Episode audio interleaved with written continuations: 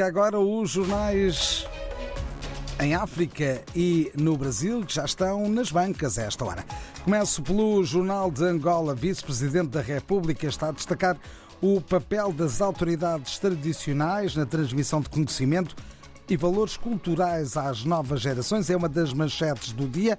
Jornal de Angola a destacar também o aniversário de Benguela. Benguela celebra hoje 406 anos de existência. Visita privada do Presidente da República, que está no Reino de Espanha. Dia de hipertensão, a doença afeta mais de 30% da população adulta em todo o mundo. São algumas das notas do Jornal de Angola.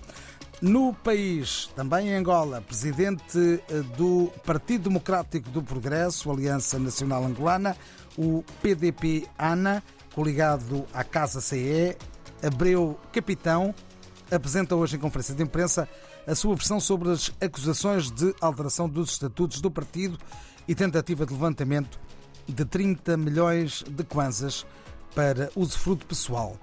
Na Willa, Tribunal julga diretora da Saúde por peculato.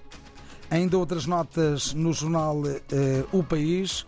Complexo de doenças cardiopulmonares começa a operar com sistema de neuronavegação. Vice-Presidente da República destaca a manutenção de relações eh, entre antigos integrantes do Reino do Congo. Quinta edição do Festival Internacional de Artes de Luanda celebra 35 anos do Elinga Teatro.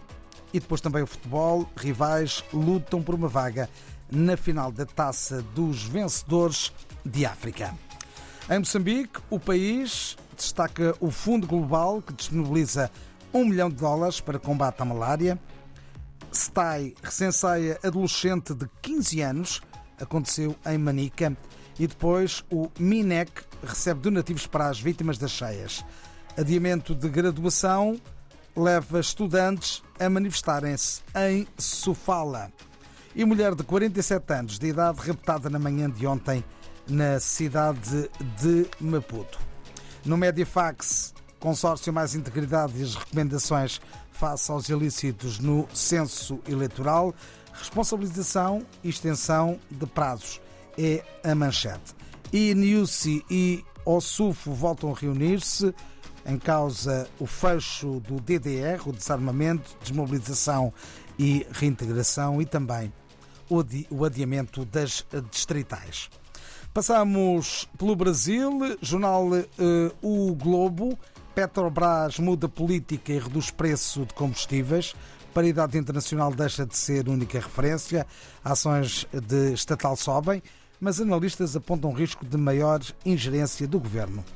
Bolsa Família vai estar sujeito a sanções previstas uh, no arcabouço.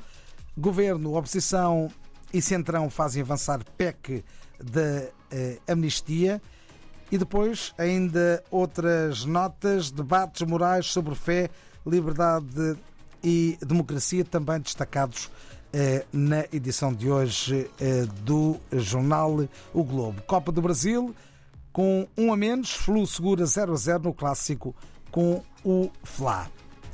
E vamos de novo até ao continente africano, neste caso a Cabo Verde, Expresso das Ilhas. Vamos aos destaques do dia. RDP África. E hoje com André Amaral. Bom dia, David. Esta semana uh, damos manchete uh, num dia que nos aproximamos de, das festas do município da Cidade da Praia. Damos manchete à reportagem sobre a cidade capital de Cabo Verde.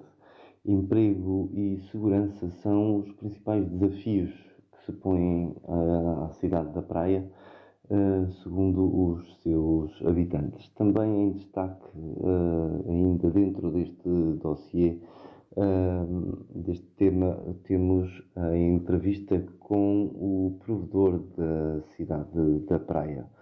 Destaque igualmente para a entrevista com Paulino Dias, economista cabo-verdiano, atualmente a residir no Ghana diz que Cabo Verde precisa de olhar para a África numa perspectiva pragmática.